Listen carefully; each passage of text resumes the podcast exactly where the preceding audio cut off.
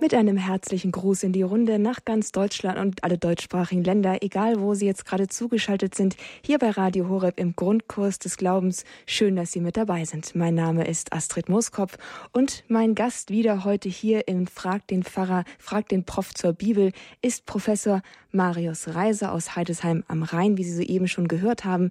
Er ist Experte für neutestamentliche Exegese, Theologieprofessor und er wird Ihnen hier heute Ihre Fragen zur Bibel beantworten, so Sie sie stellen möchten.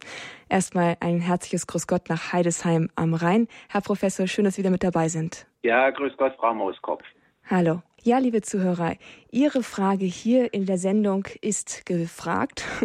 Sie können anrufen unter der 089 517 008 008. Das ist die Nummer hier zu mir ins Studio für Ihre Frage an Professor Reiser zur Bibel 089 517 008 008. So, jetzt warten Sie ganz kurz, damit die, die die Nummer noch nie gehört haben, es auch sich mitschreiben können.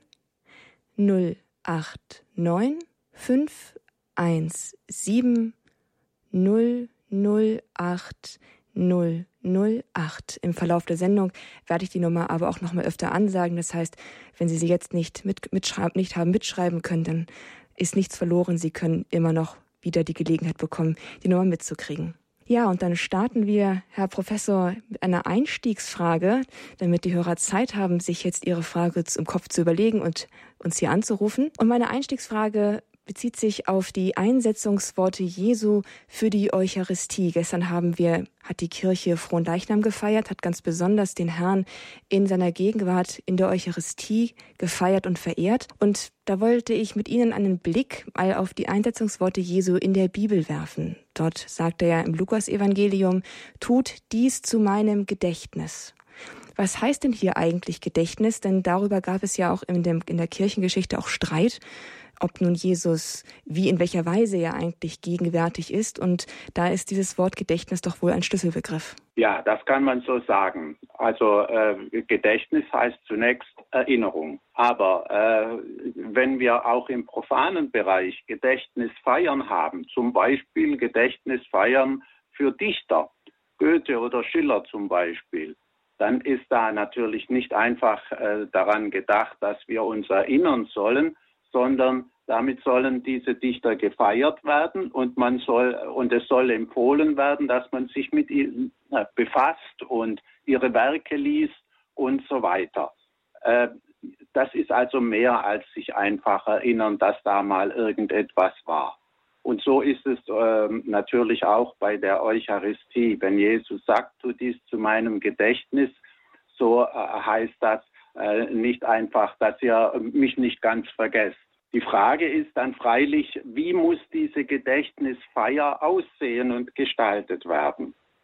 Und äh, auf jeden Fall können wir sagen, äh, schon bei Paulus in 1 Korinther 11 äh, werden ja diese Worte auch zitiert. Ich tue dies zu meinem Gedächtnis. Das hat Paulus genauso wie Lukas. Und äh, er sagt das äh, im Zusammenhang äh, mit, mit den Eucharistiefeiern und zwar den, äh, der Eucharistiefeier und ihren Missständen in Korinth. Das ist sehr interessant. Nicht Missstände, das ist das Erste, was wir über Eucharistiefeiern hören im Neuen Testament. Und ähm, das ist dann weitergegangen, auch mit der Ausgestaltung. Und äh, um 150 haben wir die Nachricht von Justin, der also genau erklärt, äh, wie die Eucharistiefeier aufgebaut ist und alle äh, Elemente, grundlegenden Elemente der Eucharistiefeier haben wir bis heute.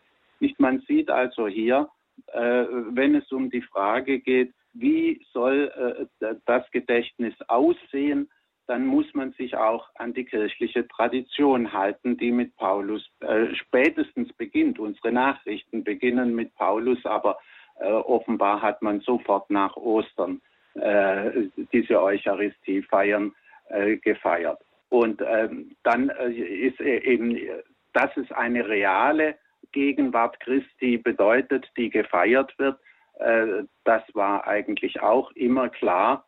Und in der Reformationszeit aber, äh, da kamen dann die Diskussionen auf, äh, ist das nur symbolisch zu verstehen Ist er vielleicht nur während äh, der Messe, der Eucharistiefeier selbst, im Abendmahl, wie das protestantisch genannt wird, äh, real anwesend? Das sind dann Fragen, die lassen sich vom Exegeten her nicht beantworten. Nicht, äh, wenn man es dann anders hält, als es die bisherige katholische Tradition hatte, ja, dann muss man sich eben auf, darauf verlassen, dass Luther und Calvin äh, äh das Richtige gesagt haben. Das tut ein Katholik natürlich nicht. Das stimmt wohl, ja. Da, da halten wir es lieber mit der kirchlichen Tradition. Das ja. stimmt.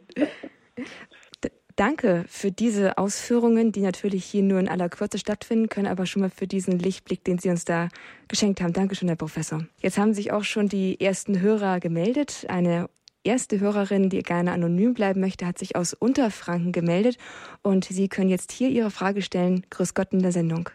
Ja, grüß Gott.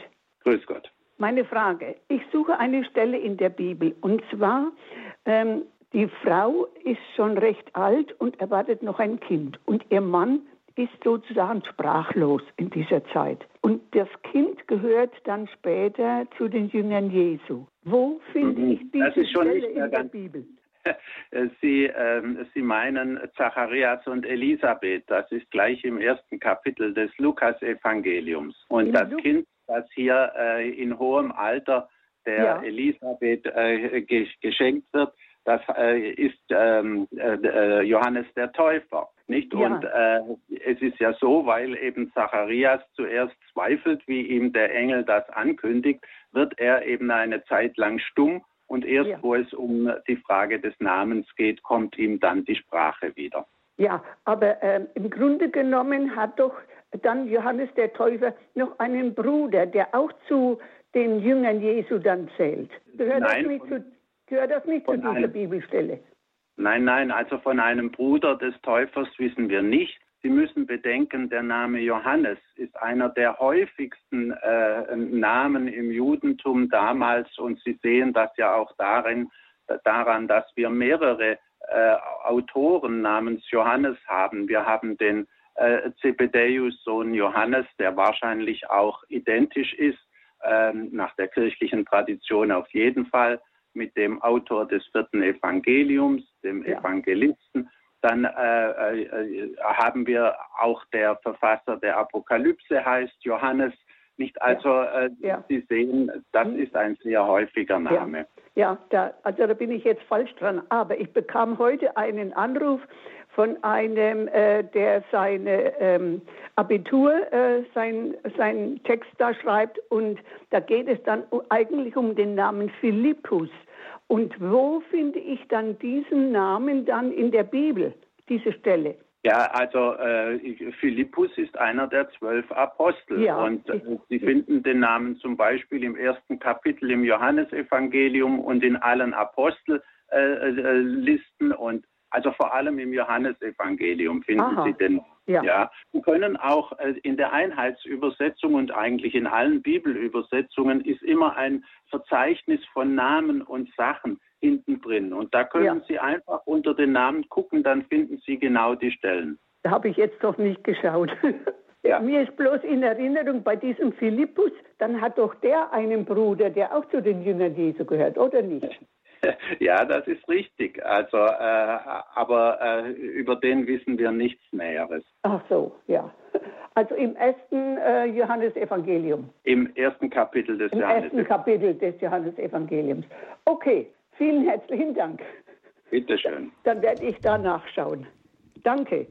Dankeschön für Ihren Anruf und ja, eine Ermutigung an alle, die auch eine Frage zur Bibel haben, wie unsere Hörerin von eben. Es, Sie können hier anrufen und diese Frage stellen unter der 089 517 008 008 089 517 008 008. Wir befinden uns hier in der Sendung Fragt den Prof zur Bibel und Name ist Programm. Ihre Frage ist Programm. Sie können sie hier live stellen und sich auch direkt vom, von Professor Reiser beantworten lassen. Er ist uns zugeschaltet aus Heidesheim am Rhein einmal im Monat und auch jetzt wieder und wird Ihre Frage beantworten. Eine, ein nächster Anrufer ist bereits auch schon in der Leitung, hält sich bereit. Es ist Herr Nikolaus Fischer aus Lindau. Hallo, Herr Fischer. Hallo. Grüß Gott. Wie ist Ihre Frage? Ja. Ja, aktuell wegen dem Rücktrittsgesuch vom Kardinal Marx. Professor Reiser, wo kann man finden, dass es begründet ist, dass nur Männer Diakon bzw. Priester sein dürfen? Das steht so in der Bibel nirgends drin, also im Neuen Testament, denn äh, da gibt es noch nicht das geweihte Priestertum. Äh, das ist eine Tradition der katholischen Kirche, die in den ersten ja. Jahrhunderten aber so noch nicht war. Also äh, endgültig ist das von der Kirche entschieden worden, erst ungefähr um 1000 herum, wenn ich das richtig weiß. Und das ist eine ah, Entscheidung der Kirche äh, und äh, da gibt es verschiedene Begründungen, auch durchaus biblische Begründungen. Aber das würde jetzt zu weit führen, wenn wir das im Einzelnen ausführen wollten. Mhm. Ah ja. Dürfte ich noch eine andere Frage stellen zum Dreifaltigkeit? Ja, ja. ja. Sehe ich das richtig? Also den ganzen Werdegang hat es äh, früher also Gott Vater gegeben und erst also vor circa 2000 Jahren hat er Gott Sohn gesandt und erst danach ist der Heilige Geist zu uns gekommen. das kann man so, so nicht oder? sagen. Äh, das kann man so nicht sagen. Äh, äh, wissen Sie, ähm, der Heilige Geist und Gottes Geist, das kommt im Alten Testament oft vor.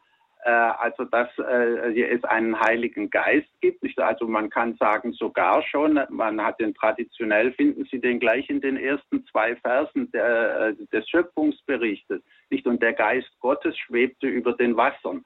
Darin hat man immer den Heiligen Geist gesehen. Also so kann man das nicht sehen. Aber das entscheidend Neue ist in der Tat dann, dass eben Christus, Gottes Sohn, auf die Welt kommt und das ist natürlich etwas Neues. Äh, und, äh, und dadurch kommen wir dann eigentlich zur Dreifaltigkeit. Also äh, ich ärgere mich immer ein wenig, dass, dass die Pfarrer zum Thema Dreifaltigkeit nicht viel zu sagen haben, außer dass sie sagen, es sei ein großes Geheimnis. Das ist natürlich ja. richtig. Aber man kann noch ein bisschen erläutern, worin das Geheimnis besteht und wie es dazu gekommen ist. Es ist klar, in Christus erscheint Gottes Sohn als Mensch auf Erden und verkündet und lebt und stirbt am Kreuz. Äh, äh, so. Jetzt aber, nachdem Jesus eben geht und am Kreuz gestorben ist, ja, sind wir ganz allein, wieder wie vorher, oder? Ja. Nein, ja. Äh, sondern äh, da sagt Christus selbst, nicht und ich werde euch einen anderen Parakleten äh, äh senden. Das steht im Johannesevangelium. Das heißt, äh, wir haben einen Stellvertreter Christi. Und dieser Stellvertreter ist dann der Heilige Geist, der einerseits eben der Geist Christi ist. Und das können Sie alles im Johannesevangelium vom Kapitel 13 bis 16 nachlesen. Er erinnert an Jesus. Er vertritt eigentlich äh, Jesus, damit er tatsächlich weiterhin bei uns sein kann nicht wie es heißt am Ende des äh, Matthäusevangeliums, ich werde bei euch bleiben bis zum Ende der Zeit. Ja, in welcher Gestalt? Nun, in der Gestalt des Heiligen Geistes. Ja, und so haben sie eigentlich ganz einfach die Dreifaltigkeit. Die haben wir so eben nicht im Judentum, nicht im Islam, nur im Christentum. Ja, darum war das ja meine Frage, weil Jesus ja eben, wie Sie es jetzt ja ausgeführt haben, sagt, ich sende euch den Heiligen Geist. Darum war das eben meine Denke, hoppla, der ja, ja. Geist ist erst dann gekommen, wo Jesus das dann eben seinen Jüngern gesagt hat. Ja? ja, wo Jesus geht, nicht am, am, am Abend des Ostertags, da sagt er, äh, äh, empfanget Heiligen Geist. Und äh, äh, Pfingsten ist ja auch noch ein Teil von Ostern, wie Sie an der Liturgie sehen. Nicht äh, die Osterzeit schließt mit Pfingsten und insofern sieht man daran, nicht der Heilige Geist ist eben die Gestalt, in der Christus bei uns ist bis zum Ende der Welt. Jo. Ist Ihre Frage damit beantwortet? Danke mich. Ja, wunderbar. Danke, Herr Professor Reiser. Bitte. Danke, Herr Fischer, für diese Frage. Und Herr Professor, darf ich eine Frage an diese Dreifaltigkeit nochmal anschließen? Wenn Jesus ähm, gesandt worden ist, er ist Mensch geworden auf Erden und als er zurückgekehrt ist in den Himmel, da war er, ja. ist er ja Mensch geblieben.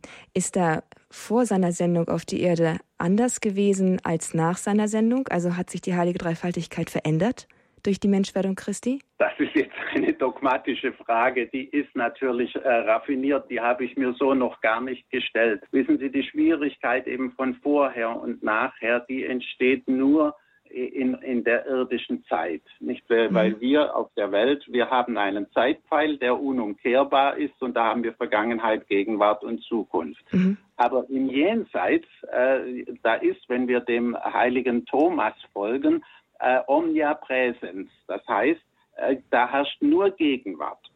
Und wenn aber nur Gegenwart herrscht und kein Unterschied von Zukunft und Vergangenheit ist, dann gibt es kein Vorher und Nachher äh, im Jenseits. Und äh, dann kann man so auch nicht unterscheiden, wie sie unterschieden haben. Also das habe ich jetzt versucht mit dogmatischen mhm. Argumenten zu beantworten und so würde ich es sehen. Aber da müssten Sie einen Dogmatiker fragen, vielleicht weiß der es noch besser. Okay, aber danke erstmal für diese Auskunft. Ich glaube, das ist schon mal ganz eindeutig. Dankeschön. Und dann geht es auch schon weiter mit unserer nächsten Hörerin. Nein, warten Sie ganz kurz noch die Nummer, damit auch Sie noch anrufen können, liebe Zuhörer, wenn Sie, wenn Sie sich jetzt eine Frage stellen. Hierbei fragt den Prof zur Bibel ist nämlich Ihre Frage genau am Platz. Ihre Frage zur Bibel wird hier beantwortet beantwortet von Professor Marius Reiser. Er ist Experte für neutestamentliche Exegese, aber auch darüber hinaus ist er natürlich kundig in der Bibel und wird Ihnen Auskunft geben können zu den verschiedensten Fragen, die Sie mit der Bibel die Sie bei der Bibel beschäftigen. Die Nummer hier ins Studio, damit Sie Ihre Frage auch stellen können, ist die 089 517 008 008. Und diese Nummer hat auch Frau Kurz aus Weiden in der Oberpfalz gewählt. Hallo, Frau Kurz. Grüß Gott miteinander. Grüß ich hätte eine Frage zu Markus am Ende des elften Kapitels, wo es um die Frage nach der Vollmacht Jesu geht. Das Volk kommt und will wissen, mit welcher Vollmacht Jesus das macht. Dann sagt Jesus die Gegenfrage, woher die Tafel des Johannes stammt. Und die Leute, die drücken sich irgendwo von der Antwort, weil sie sagen, wenn man sagt von Gott, dann heißt es, warum glaubt er nicht? Und die andere Möglichkeit von den Menschen äh, scheint ihnen auch nicht gut. Und dann sagen sie, wir wissen es nicht. Darauf sagt Jesus, da sage ich auch nicht, mit welcher Vollmacht ich das tue. Und das erscheint mir eine etwas seltsame Antwort. Das ist nicht seltsam, sondern äh, das ist eine raffinierte Form, äh, in der Jesus ähm, äh, in dieser heiklen Situation einerseits deutlich macht, worum, äh, woher er seine Vollmacht tatsächlich hat und zweitens aber die Pharisäer stehen lässt mit ihrer dummen Frage.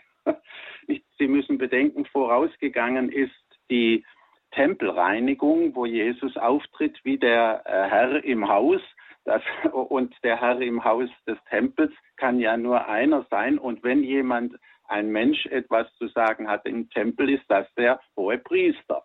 Und von daher äh, war das natürlich ein Skandal, was Jesus da gemacht hat aus jüdischer Sicht. Und dann kommen eben die hohen Priester, Schriftgelehrten und Ältesten und fragen, mit welchem Recht tust du das? Ja? Mit welchem ja. Recht? So. Und äh, Jesus hätte logischerweise antworten müssen, das tue ich als Gottes Sohn. Äh, das will Jesus aber so nicht sagen. Und deswegen äh, gibt er diese Antwort ganz indirekt. Er sagt, äh, sagt mir doch mal, äh, woher stammt denn die äh, Taufe des Johannes? Vom Himmel oder von Menschen? Und nun sehen Sie, das ist ganz genau gleich. Wenn Johannes äh, die Menschen tauft und sagt, damit sind die Sünden vergeben, Sünden vergeben äh, kann nur Gott, äh, äh dann tut er etwas, was eigentlich nur Gott kann. Und jetzt müssten die Pharisäer, wenn sie äh, und, und diese ähm, äh, hohen Priester, die müssten natürlich antworten, ja, die Taufe war vom Himmel. Das wollen sie aber nicht. Denn im Tempel ähm, hat man das nicht gerne gesehen, dass da ein Prophet auftritt am Jordan und sagt, ihr braucht nicht in den äh, Tempel gehen, denn Sünden vergeben kann sonst kann man sonst nur im Tempel mit einem äh, Sündopfer, einem sogenannten Sündopfer. Und das haben die nicht gern gesehen. Und deswegen wollen sie natürlich nicht antworten, das war vom Himmel. Denn dann äh, fragt Jesus, ja, und warum seid ihr ihm dann nicht gefolgt? Und äh, wenn sie aber antworten von Menschen, dann steht es ja ausdrücklich, nicht die äh, Leute haben eben geglaubt, dass Johannes ein Prophet ist und das mit Recht tut. Nicht, dass seine Taufe tatsächlich vom Himmel kommt. Und äh, damit hat Jesus aber schon völlig äh, deutlich gemacht, dass er sich als Gesandter des Himmels versteht und im Grunde mit Gottes eigener Vollmacht spricht und handelt. Und äh, die Frage ist insofern beantwortet, ohne dass er das direkt sagen musste. Und dann äh, sagen die, ja, naja, auf die Frage da mit, mit dem Täufer, Täufer wollen wir nicht antworten. Und dann sagt Jesus ganz glatt, dann sage ich euch auch nicht, mit welcher Vollmacht ich es tue. obwohl völlig klar ist aus dem Kontext und von allem her, woher er die Vollmacht äh, hat. Ja? ist das so deutlich? War das eine gewisse Reaktion dann auch auf die Unehrlichkeit? So, wenn er unehrlich seid dann, oder es nicht zugeben wollte, dann ist es müßig überhaupt zu antworten. Ja, ja, also das ist natürlich die Unehrlichkeit. Und das ist ja genau das, Heuchelei, Unehrlichkeit, was Jesus den Pharisäern ständig vorwirft. Und das kann er nun, äh, ja, der Schwabe würde sagen, ums Verrecken et leider. Okay. Also dann vielen herzlichen Dank und noch eine gute Zeit. Bitte. Wiederhören. Bitte. Danke, Frau Kurz, für Ihre Frage und danke für die humorvolle Antwort, Herr Professor. Und die Nummer hier ins Studio zu Frag den Prof zur Bibel ist, liebe Zuhörer, die 089 517 008 0. 08. Ihre Frage an Professor Reiser können Sie hier stellen. Ihre Frage zur Bibel ist hier am Platz. Und jetzt gleich zu unserer nächsten Hörerin, die schon ein bisschen wartet. Es ist Frau Jennissen aus Bad Wildungen. Hallo, Frau Jennissen. Ja, hallo, ihr beiden. Ich habe äh, zweierlei. Ähm, ich bin ja im Augenblick äh, im, im, Alten Testament. Hiob äh, 1, Nummer 8. Der Verlust des Reichtums und dann geht es ja nun weiter, der Verlust der Gesundheit. Also was ich nicht verstehen kann, ich schicke aber, da sage ich gleich weiter, ähm, also dann kommt ja noch im Neuen Testament Simon, Simon, der Satan hat verlangt, dass er euch wie Weizen sieben darf. Ich aber habe für dich gebetet. Das muss man ja wörtlich nehmen. Aber was da im Alten Testament jetzt steht, also nun geschah es eines Tages, da kamen die Gottessöhne um vor dem Herrn hinzutreten. Unter ihnen kam auch der Satan. Und dann hat der Satan also von Gott verlangt, also die, die Vollmächtigkeit des Hiobs da äh, ja also äh, niederzumachen und der Gott lässt sich darauf ein. Hiob äh, erlitt ja vieles. Also das kann man im Alten Testament auch nicht wörtlich nehmen, dass der Satan beim Throne Gottes erscheint und da Verhandlungen führt. Der Satan führt ja hier nicht die Verhandlung die Verhandlung. Schauen Sie, das Wort Satan, das ist ein hebräisches Wort und das bedeutet Ankläger. Und der Satan ist der Ankläger der Menschen vor dem himmlischen Gerichtshof. Das haben wir auch in anderem Zusammenhang. Wenn Sie mal im Buch Sacharja im dritten Kapitel schauen, dann finden Sie dort etwas Ähnliches. Da geht es um einen äh, hohen Priester äh, in einem schmutzigen Gewand. Das heißt, er hatte äh, äh Dreck am Stecken und der Ankläger ist der Satan. Nicht? Er klagt ihn an und dann äh, äh, entscheidet der himmlische Gerichtshof. Und so ist es auch bei der anderen Stelle, die Sie äh, zitiert haben von Petrus. Nicht der Satan hat verlangt, äh, euch zu sieben. Das ist eben die Rolle, die der Satan hat äh, vor dem Gericht Gottes. Er klagt an. Und das ist ja auch seine traditionelle Rolle in, in der ganzen christlichen Tradition geblieben. Und in dieser Eigenschaft als Ankläger tritt er auch im ersten Kapitel äh, des Buches Hiob auf. Nicht? Und er, er sagt, naja, also der Hiob, äh, der ist ja nur so fromm, weil er Geld hat und es geht ihm gut und, äh, und er hat äh, Töchter und Söhne und was will man mehr. Aber äh, das ist ja noch nicht Frömmigkeit. Äh, prüfe ihn doch mal, nimm ihm mal seinen Reichtum, dann sehen wir weiter. Und dann äh, wird ihm und dann sagt Gott, gut, nimm ihm den Reichtum. Und dann äh, ist er immer noch fromm. Dann nimmt man ihm auch die Gesundheit. Ja, und da ist er immer noch fromm. Äh, Und äh, ein bisschen muss man das natürlich mit Humor lesen. Äh, und, äh, aber im Wesentlichen ist es so, der Satan kann nur Dinge tun, die Gott zulässt. Ja, also in diesem Rahmen. Der Satan muss immer, äh, kann anklagen und kann sagen, sollten wir nicht mal das und das probieren. Und dahinter steht der wichtige Gedanke, Gott äh, legt vor allem den Frommen Prüfungen auf. Die müssen sie bestehen. Und äh, den Prüfungen, wenn man Prüfungen besteht, dann ist man erst ein bewährter Frommer. Nicht ein Frommer, der eines, der das einfach aus Gewohnheit ist und das ist noch kein wirklich frommer. Ein wirklich frommer ist man erst, wenn man seine Frömmigkeit auch in widrigen Umständen bewährt hat. Und zu den widrigen klassischen Umständen gehört zum Beispiel die Gesundheit, schwere Krankheiten, wo man dann fragt, ja, warum trifft mich das? Und da kann man äh, ruhig auch mal sagen, ja, vielleicht will Gott mich prüfen. Ja, und dann könnte man eventuell äh, dann beim Vater Unser und führe uns nicht in Versuchung, sondern erlöse uns von dem Bösen. Den Herrgott bitten, dass er uns den Satan nicht auf, auf die Pelle äh, schickt. Ganz richtig, ganz richtig. Denn der Böse, das ist ja, äh, erlöse uns von dem Bösen. Das kann entweder äh, im Maskulinum, also männlich verstanden werden, oder im Neutrum. Nicht also, ob da der Böse oder das Böse gemeint ist, das kann man gar nicht entscheiden. Ja, ja, ja. Also es ist das Böse, es bleibt ein Geheimnis und wir können es nicht durchleuchten. Ne? Das steckt auch dahinter wohl. Ne? Ja, ja. Ja, ja, ich bedanke mich, Herr Professor. Bitteschön. Ja. Danke auch Ihnen, Frau Jannissen, für die Frage hier. Sicherlich etwas, was auch viele andere beschäftigt, das Böse in der Bibel, Prüfungen, all das ja, das ist immer wieder eine Frage, die hier auftaucht. Warum kann Gott das zulassen? Wieso tut er das? Danke, dass Sie diese Frage hier auch noch einmal gestellt haben. Darf ich noch einen kleinen Zusatz machen? Selbstverständlich. Äh, bei, bei, dieser Frage nicht, äh, warum muss ich leiden? Warum geschieht mir das, wo ich doch immer fromm war? Das äh, Merkwürdige, was mich immer äh, sehr merkwürdig äh, äh, berührt, ist, wenn es einem gut geht, das nimmt man selbstverständlich hin. Da fragt niemand, womit habe ich das verdient. Das ist doch sehr merkwürdig. Wie verwöhnte Kinder halt. Aber ein wahrer Punkt, den man sich vielleicht auch mal zu Bewusstsein bringen muss. Ja, das stimmt wohl.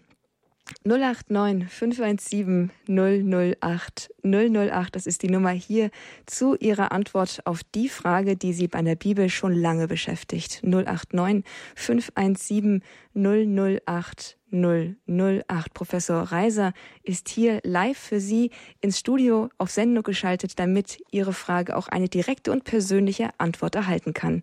089 517 008 008. Angerufen hat jetzt auch aus Wiesbaden Herr Christoph Zimmer. Hallo, Herr Zimmer. Grüß Gott und gelobt sei Jesus Christus. In Ewigkeit. Amen. Ja, meine Frage. Die Bibel ist ja Heiliggeist inspiriert. Wie würden Sie das einem Laien, Herr Professor Reiser, erklären und begründen? Zunächst ist das eine alte Auffassung und eine Lehre der Kirche, ähm, dass die äh, Heilige Schrift Sie heißt deswegen Heilige Schrift, weil sie eben letztlich von Gott äh, inspiriert durch den Heiligen Geist zustande gekommen ist. Und äh, eine Lehre darüber ist erstmals in einem kirchlichen Dokument äh, aufgeschrieben im Zweiten Vatikanischen Konzil. Interessanterweise hat es vorher keine klar definierte Aussage äh, über die Art und Weise, wie es zu dieser Inspiration kommt, gegeben in der kirchlichen Tradition. Und in, im Zweiten Vatikanischen Konzil, nicht in Dei Verbum, äh, im, im, dritten Kapitel meine ich, na, also äh, Paragraph 11, äh, da heißt es, äh, Menschen haben geschrieben und äh, zugleich hat auch der Heilige Geist geschrieben. Also in einer gewissen Weise wirken der Heilige Geist und Menschen zusammen, so dass nachher das, was da steht, der Wahrheit nicht widerspricht, und, sondern der Wahrheit entspricht. Das ist ungefähr die Lehre der Kirche und äh, mehr äh, kann ich eigentlich fast darüber nicht sagen. Okay. Also man müsste praktisch jemanden, der einen danach fragt, warum ist die Bibel Heilig Geist inspiriert, auf dieses Zweite Vatikanische Konzil, die Verbum hinweisen. Äh, so, so ist das nicht, sondern die gesamte Tradition. Schauen Sie, äh, schon das Alte Testament äh, heißt ja Heilige Schrift, auch im Neuen Testament. Und das heißt, Gott hat das, was da geschrieben ist, eingegeben. Der Heilige Geist hat das eingegeben. Nicht was Mose aufgeschrieben hat, hat er eingegeben. Was die Propheten sagen, die sagen ja ausdrücklich, dass sie das Wort Gottes verkünden. Das sind mhm. alles äh, inspirierte Aussagen. Und diese Tradition setzen dann die Autoren des Neuen Testaments fort. Nicht, wenn Christus spricht, er ist ja selbst der Sohn Gottes, da ist das natürlich alles Gottes Rede. Und äh, nur haben wir Gottes Rede eben nicht wortwörtlich, sondern äh, in der Form, wie es Menschen aufgeschrieben haben. Und äh, die Inspiration will nur besagen, das, was die Menschen aufgeschrieben haben, sogar mit kleinen Änderungen im Wortlaut, ist aber im Wesentlichen das, was Gott aufgeschrieben haben wollte. Hm. Das muss man dann entweder glauben oder, ich meine, das Argument kommt halt schon auch manchmal, ja, das haben ja Menschen aufgeschrieben. Äh, und wenn man dann sagt, ja, das ist vom Heiligen Geist inspiriert, ja, dann wie gesagt, kann man das letztendlich auch nicht wirklich beweisen oder begründen, sondern derjenige muss es entweder annehmen, glauben oder lässt es sein. Ne? Da haben Sie recht. Nicht, man kann natürlich die Bibel auch als einen reinen Klassiker lesen, so genau. wie wir äh, eben Schiller und Goethe lesen. Das genau. sind Klassiker und äh, so kann man auch die Bibel lesen. Aber als gläubiger Christ wird man eben äh, so damit nicht zufrieden sein. Hm. Das ist also schon eine Glaubenssache, das ist ganz klar. Hm, okay. Gut, dann danke ich Ihnen, Professor Reiser, und wünsche Ihnen und den Hörern Gottes Segen. Danke. Danke, Herr Zimmer, und danke für diese sehr interessante Frage. Hier geht es wirklich immer sehr interessant so in Frag den Prof zur Bibel. Und auch Sie, liebe Zuhörer, können das Ganze noch bereichern mit Ihrer Frage. Denn Sie ahnen gar nicht, wie viele Menschen sich damit beschäftigen, mit Ihrer Frage beschäftigen, die Sie sich vielleicht gerade nicht, nicht trauen zu stellen. Aber trauen Sie sich für die anderen und wählen Sie jetzt die 089 517 008 008 für Ihre Frage zur Heiligen Schrift. Professor Reiser ist live zugeschaltet. Er beantwortet diese Frage gern und fundiert. Ein nächster Hörer hat sich gemeldet. Es ist Herr Pösdorf aus Garmisch-Partenkirchen. Grüß Gott, hallo. Ja, grüß Gott. Ich habe eine kurze Frage und zwar über die Dreifaltigkeit. Äh, wir haben hier gelernt, Gott Vater, Gott Sohn, Gott Heiliger Geist ist eine äh, Person. Jetzt steht, habe ich aber in der Bibel gelesen, dass der Vater äh, alles weiß, aber Jesus weiß nicht, wann das Ende der Welt kommt. Warum weiß Jesus das nicht und der Vater weiß das? Ist das mit dem Heiligen Geist auch so? Also äh, da müssen Sie unterscheiden. Nicht Jesus ist ja Gott und Mensch zugleich auf Erden. Und gewisse Dinge, die weiß er als Mensch nicht. Und das ist zum Beispiel, äh, wie es mit dem Ende der Welt ist. Und das weiß sehr wohl aber Gott. Und, und so haben wir eigentlich die einfache Lösung für diese Frage. Ich weiß, das ist immer wieder diskutiert worden, nicht? Ja, äh, ja. Aber man bringt das als Einwurf und sagt, na ja, also das kann ja nicht sein, dass er Gottes Sohn ist und dann weiß er nicht mal, wann das Ende der Welt ist. Ja, richtig. Also, aber äh, wir dürfen eben nicht vergessen, in vieler Hinsicht antwortet Jesus äh, und tut Dinge, die er als Mensch tut. Nicht zum Beispiel, dass er weint am Grab des Lazarus. Weinen tut nur ein Mensch. Und, ja. äh, oder dass er müde ist und äh, dass er Hunger und Durst hat. Das sind alles menschliche Dinge. Und auch in dem, wie er gelegentlich äh, äh, redet, ist auch sehr viel Menschliches. Nicht, wenn er zum Beispiel einmal sagt, wie lange muss ich noch bei euch bleiben, begreift ihr denn überhaupt nicht? Das ist sehr Aha. menschlich Aha. und gar nicht göttlich gesprochen. Aha, also ist das nur menschlich gemeint, Jesus als Mensch nur äh, gemeint jetzt? Ja, so würde ich das interpretieren. Okay, dann ist die Frage für mich beantwortet. Ich bedanke mich und wünsche Ihnen alles Gute auch für den Sender. Bitte. Danke Dankeschön. Ihnen auch. Wiederhören. Wiederhören. Danke, Herr Pösdorf, nach Garmisch-Partenkirchen. Und wir gehen gleich zur nächsten Hörerin in die Gegend von um Ravensburg, Frau Stiele. Hallo, grüß Gott. Wie ist Ihre Frage? Grüß Gott. Immer wieder hört man im Evangelium die Brüder von Jesus. Und bei der Maria Valtorta heißt es, es sind die Kinder vom Alpheus, vom Bruder vom, Jos, vom heiligen Josef. Ja, Brüder, äh, Jesus hatte keine Brüder. Es ist, es ist so, diese Frage wird im Neuen Testament selbst nicht klar beantwortet. Da heißt es nur Brüder und Schwestern. Und nun gibt es von der Tradition her eigentlich nur zwei Antworten. Die eine Möglichkeit ist, die die meisten äh, oder fast alle äh, Kirchenväter vor Hieronymus gegeben haben. Sie sagen, das sind Kinder aus einer früheren Ehe des äh, heiligen Josef. Ja, und das sind also nach unserem äh, Sprachgebrauch Halbgeschwister. Ja, und äh, das scheint mir historisch gesehen auch die richtige Antwort zu sein. Aber äh, weil es auch die Vorstellung gab, obwohl das nie Lehre der Kirche war, dass Josef eben immer keusch gewesen ist. Darum hat äh, der heilige Hieronymus sich noch eine andere Lösung ausgedacht. Das ist aber auch nicht die von der Maria Valtorta. Äh, er sagt, äh, dieses Wort bedeutet eben auch Fässer, Vettern und Basen. Mhm. Und äh, damit sind Vettern und Basen gemeint. Und äh, mhm. dazu würde natürlich die Maria Valtorta-Version gut passen. Nicht? Da hätten wir mhm. ja eben auch Vettern und Basen. Das ist dann die Lösung geworden, die die katholische Kirche im Allgemeinen vertreten hat. Aber ein Dogma ist das auch nicht. Mhm. Da, da, war doch die Verlobung im Tempel mit Maria und, und Josef. Da ja. haben beide gelobt, dass sie, dass sie keusch leben wollen und nicht heiratet. Also nicht ja. Kinder kriegen und so. Ja, diese Dinge stehen aber leider nicht in den Evangelien oder im Neuen Testament, sondern in apokryphen Schriften. Diese, mhm. Also vor allem das Protevangelium Jacobi, das ist das die berühmteste und wichtigste dieser Schriften, gerade auch für das Leben Mariä.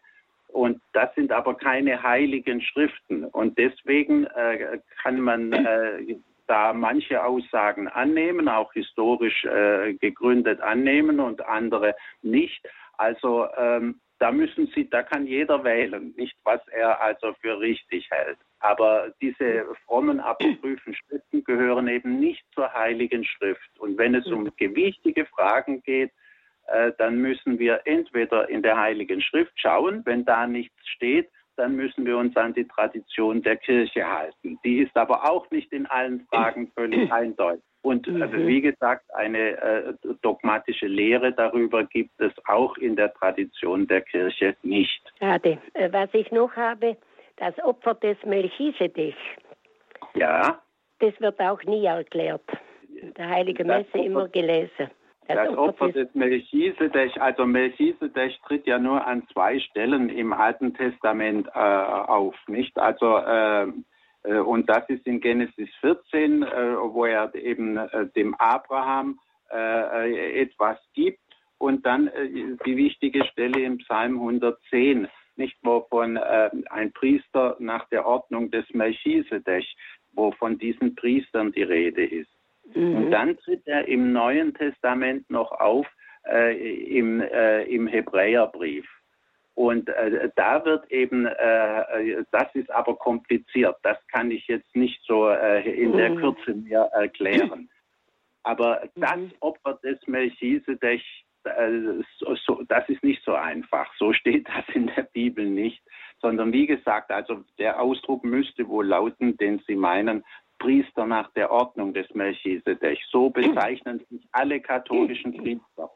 Nicht, ich mhm. äh, bin einmal einem Mann begegnet, den kannte ich nicht äh, bei einer Tagung und dann habe ich ihn gefragt, ähm, äh, wie heißen Sie denn und wer sind Sie denn? Dann sagte er, ich bin ein Priester nach der Ordnung des Melchisedech. Dann ja. wusste er, dann wusste ich, er ist ein katholischer Priester. Mhm, mhm. Also, Dankeschön. Bitte. Herr Professor. Alles Gute. Dankeschön, Frau ja, Stiele. Ja. Und danke auch für Ihre Frage. Und darf ich doch nochmal nachfragen, wer war denn jetzt eigentlich der Melchisedek? Also das können Sie doch wenigstens sagen. Wer war denn das als Person? Ja, also äh, es heißt, er sei der äh, Priester von, äh, äh ich glaube, Jerusalem äh, gewesen. Also müsste mich sehr täuschen. Warten Sie, wir brauchen ja nur nachschauen in äh, genau. Kapitel 14. Nach, nachdem Abraham da über diese verbündeten Könige gesiegt hat, da heißt es, äh, Melchisedech, der König von Salem, der brachte Brot und Wein heraus. Nicht, er war Priester des höchsten Gottes. Nicht, das ist alles, was wir über den historischen Melchisedech wissen. Ah. Nicht, und dann segnet er Abraham. Nicht, und das sehen Sie, er brachte Brot und Wein heraus. Wahrscheinlich meinte das die Dame mit dem Opfer, mhm. nicht Brot und Wein, das ist natürlich äh, gehört zu den äh, Typen der Eucharistie im Alten Testament, nicht vor ähm, äh, Abschattungen dessen, was später die Eucharistie ist. Und deswegen, weil er eben Brot und Wein herausbringt, wird er von der katholischen Kirche natürlich besonders mhm. geehrt und man verbindet ihn dann mit der Eucharistie. Wow, das war interessant. Dankeschön, Herr Professor, und auch danke an Frau Stiele für diese wirklich sehr interessante Frage. Und dann kommen wir zu unserer nächsten Hörerin. Es ist Frau Zirkel aus Lauda Königshofen. Hallo. Hallo, hier ist Zirkel. Und zwar habe ich eine Frage. Und zwar geht es im dritten Buch Moses viel um die Monatsblutung der Frau. Warum ist die Frau laut dann ähm, laut der Bibel dann unrein? Und ist es heute noch so oder weil wir haben ja dieses Bad nicht wie die Juden. Oder ist das äh, hinfällig? Äh, äh, nein, nein, also äh, hinfällig ist nichts, was in der Bibel an wichtigen Aussagen steht. Das ist halt etwas absurd sozusagen. Ja, in, in der Zeit ihrer Monatsblutungen gilt die Frau als unrein. Und äh, auch nach der Geburt eines Kindes gilt sie zunächst äh, eine Zeit lang als unrein. Und äh, das sind Bestimmungen aus dem Alten Testament und unter den orthodoxen Juden gelten die bis heute. Und dann äh, kann man Unreinheit mit verschiedenen Mitteln äh, beseitigen, zum Beispiel indem man äh, in eine Mikwe äh, geht und sich im Wasser der Mikwe äh, reinigt. Ähm, allerdings ist dieses Mittel nicht für alle Formen der Unreinheit möglich in der christlichen Tradition, die in diesem Punkt eindeutig auf Jesus basiert, Jesus hatte mit den Reinheitsgeboten, da hat er gesagt, na, also äh, rein ist, äh, unrein macht den Menschen nicht das, was in äh, ihn hineinkommt, sondern was aus ihm, das heißt aus seinem Herzen herauskommt, alle die bösen Gedanken und die Laster, das macht ihn unrein. Und damit sind diese ganzen Reinheitsgebote sehr stark relativiert. Ähm, und Markus sagt eigentlich, er hätte, äh, was die Speisen betrifft, alle Unreinheitsgebote damit abgeschafft. Also jedenfalls in der christlichen Tradition gelten diese äh, Bestimmungen nicht. Wir kümmern uns um diese Art von Reinheitsgebote nicht. Aber im Judentum ist das anders. Okay, also heißt es für uns Christen, dass es uninteressant ist? Uninteressant, ja. Okay, danke. Bitte. Auch danke für diese Frage. Und wir kommen heute leider hier in Frag den Prof zur Bibel zu unserer letzten Frage, denn wir übertragen gleich um 15 Uhr das Symposium aus Rom und dafür müssen wir ein bisschen früher das, das Programm hier heute beenden im Grundkurs des Glaubens. Aber das macht nichts. Im nächsten Monat, Monat sind wir wieder mit Professor Reiser hier auf Sendung. Da können Sie Ihre Frage auf jeden Fall stellen, wenn Sie sie bis dahin aufgeschrieben haben und nicht vergessen haben. Unsere nächste und letzte Hörerin ist Frau Psychon aus, aus Fürth bei Köln. Genau. Dankeschön. Herzlich willkommen. Dankeschön. Äh, grüß Gott. Ich wollte wissen, was ich mir darunter vorstellen äh, kann, Dämonen austreiben. Das äh, kann ich mir einfach als heutiger Mensch nicht vorstellen. Ja, ein heutiger Mensch kennt ja auch keine Dämonen mehr, bösen Geister mehr. Äh, Dämonen sind böse Geister und in der gesamten antiken Welt hat man geglaubt, dass es diese bösen Geister gibt und dass die äh, Böses wirken und auch Krankheiten bewirken können. Und äh, im Neuen Testament, auch die Juden haben daran geglaubt. Und äh, im Neuen Testament, äh, Jesus äh, treibt immer wieder Dämonen aus. Genau das. Da handelt genau es sich. Bitte? Ja, genau das ja. wollte ich wissen. Ja, ja, ja. eben. Ja, und äh, äh, das sind meistens Geisteskrankheiten, aber es können auch noch, also normalerweise Geisteskrankheiten. Und Jesus war mit seiner charismatischen Fähigkeit, konnte er die, äh, die Geisteskranken von ihrer Krankheit befreien, und zwar von jetzt auf gleich. Das heißt, mhm. er, er war ein erfolgreicher Exorzist. Als solcher war er auch berühmt und deswegen kamen die Menschen auch zu ihm, die besessen waren, oder sie wurden zu ihm gebracht. Und äh, mhm. es gibt noch ein berühmtes, äh, mit Sicherheit authentisches Wort Jesu. Da sagt Jesus, wenn ich mit dem Finger Gottes, das heißt in der Kraft Gottes, die Dämonen austreibe, dann ist das Reich Gottes zu euch gekommen dann ist es schon da, nicht? Und mhm. Sie sehen also, für Jesus selbst waren diese ähm, äh, Heilungen von Geisteskranken, von schwer gestörten Menschen sehr wichtig, weil er damit sozusagen beweist, dass er mit seiner Tätigkeit realisiert das Reich Gottes. Nicht? Denn im Reich Gottes wird es keine Geisteskrankheiten mehr geben. Mhm. Ja. Also wenn Sie es erklären mit schwerer Geisteskrankheit, ist das schon ganz gut. Aber damit ist natürlich ganze, der ganze Sachverhalt noch nicht äh, erklärt und gelöst. Äh, aber dar darauf können wir jetzt nicht mehr eingehen, äh, wie es also sozusagen ähm, selbstständig agierende Dämonen geben kann. Darauf möchte ich jetzt nicht antworten. Gut, danke schön. Diese Bitte. Frage können wir vielleicht in die nächste Sendung mit hinein. Ich werde sie mir notieren, denn das ist etwas, was viele interessiert.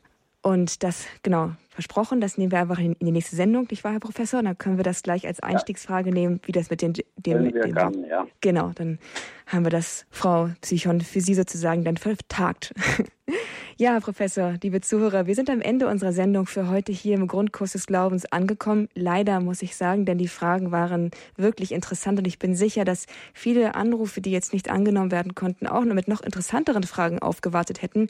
Ich kann Sie nur bitten, sich diese Fragen zu notieren und beim nächsten Mal bei Frag den Prof zur Bibel anzurufen und sie zu stellen. Sie bereichern damit wirklich das Leben hier im Radio Horeb mit Ihren Fragen und helfen nicht nur sich, sondern auch anderen Zuhörern weiter weiter. Nicht zuletzt auch mir zum Teil. Genau, Herr Professor, auch Ihnen danke ich ganz herzlich für Ihre mitunter humorvollen und sehr fundierten und umfassenden Antworten, die Sie uns heute und auch sonst immer hier bieten. Dankeschön. Bitte schön, gern geschehen. Und ich freue mich, dass ich Sie auch das nächste Mal dann hier wieder begrüßen darf. Im nächsten Monat natürlich ist mir das Datum gerade wieder entfallen. Aber liebe Zuhörer, Sie können einfach im Programm bei auf Radio Horeb www.horeb.org nachschauen. Dort finden Sie alle Daten aus dem Grundkurs des Glaubens, wann was läuft, zumindest schon für die nächsten zwei Monate schon eingespeichert. Also einfach nachschauen, wann Professor Reiser hier wieder on air ist, damit Sie Ihre Frage zur Bibel beantwortet bekommen. Die heutige Sendung, wenn Ihnen etwas hängen geblieben ist, wenn Sie etwas noch einmal nachhören möchten, können Sie auf www.horeb.org in der Mediathek nachhören. Dort im Grundkurs des Glaubens wird diese Sendung in Kürze hochgeladen und natürlich können Sie sie sich auch als CD bestellen. Da rufen Sie einfach unseren CD-Dienst an unter der 08328 921 120. Diese Nummer finden Sie auch auf unserer Internetseite, die ich jetzt auch schon zweimal genannt habe, horeb.org, wenn Sie sich es gerade nicht mitschreiben konnten. Und damit darf ich mich von Ihnen verabschieden. Freue mich, dass Sie, dass Sie heute so rege mit dabei gewesen sind. Freue mich auch aufs nächste Mal und wünsche Ihnen jetzt ganz viel Freude mit unserem Programm, mit unserem Sonderprogramm hier bei Radio Horeb. Alles Gute Ihnen, Gottes Segen. Ich bin Astrid Mooskopf.